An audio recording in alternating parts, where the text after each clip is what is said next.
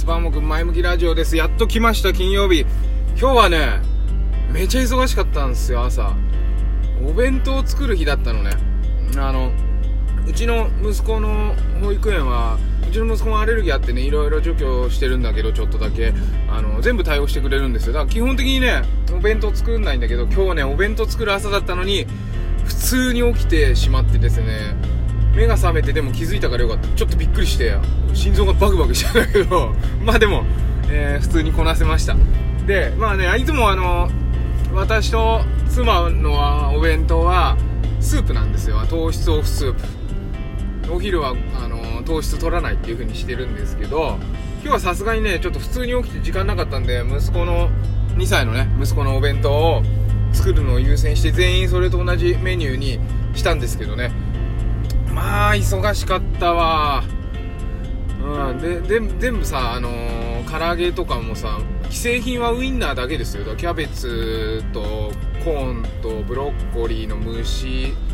蒸し野菜っていうのかな温野菜蒸し野菜とあと唐揚げ塩味唐揚げと、えーあとウインナー言ったっけ？ウインナーそれとあとおにぎりそれを作ってね朝やってでもなんだかんだね30分ぐらいで終わってあなんか結構時間余裕あったななんて言ってたらちょっとまた出るのが 遅くなったりとかしていろいろありますよね朝ね。皆さんどうですか？それでね今日あの私と妻のお弁当箱はねいつもこのお弁当箱をねあの使ってるんですけどステンレスでねすごくいいんですよ。それでインドのお弁当箱なんですよ。皆さん知ってますかねインド？インドは知ってんだろうけどそのお弁当箱。このトップページに今回のね表紙のページに使ってる画像のやつがそうなんですけどなんかインドってさ国土広くって結構みんな通勤時間が長いらしいんですよね。何時間もかけて都心にこう集まってくるような今もそうなんだと思うんだけどうんとそれでね奥さんがさ朝早くまあ奥さん作ってるか分かんない。けど朝早く起きて作るんじゃなくてご飯お昼の前に作り出してで人が運ぶんですよ。その各会社とかね職場に。でそれがダッパーワーラーって言ってなんかお弁当容器箱とそれとあと運ぶ人ってことみたいなんだけどそれをする人っていうみたいなんですけどダッダダバダバダバダバーワーラーか。すいませんあんま知らないんだよ。ダバーワーラーって言ってダバーワーラー。ダバーワーラーっていうのはなんかそういうシステムがあってね。すごいんですよ。インドの電車って遅れるのね。日本ぐらいだからあのちゃんと電車来るのね。すごい遅れるんだけど弁当は遅れないっていうその電車で運ぶのに。そのえっとお弁当運ぶ専用のね貨物とかもあるんですよ。貨物列車。専用の車両。そこにお弁当ボンボンボンボンこのステンレスのお弁当ボンボンボンボン詰めて。で最終的には人があのー各職場にね配るっていうシステムで中はもちろんカレーとあとなんかナンとか入ってるのかなご飯とかね。なんかそういう感じでそれに使われてるお弁当箱なんですね。でツイッターでもねアップしてるんであの概要欄から関連ツイートのとこクリックしてもらえばツイッターも朝のねその臨場感が 見れるかもしれないんですけど。これねステンレスってさすごくいいんですよね。あのーアルミとかだと有毒物質食材との組み合わせで有毒物質出たりとかするし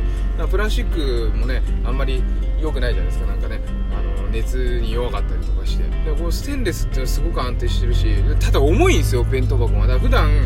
ちょっと電車とかで持ってくにはずっしりしちゃうんだけどこのね2段のお弁当箱水分も漏れないしね結構おすすめ。これなんか気分いいでしょこのなんかステンレスで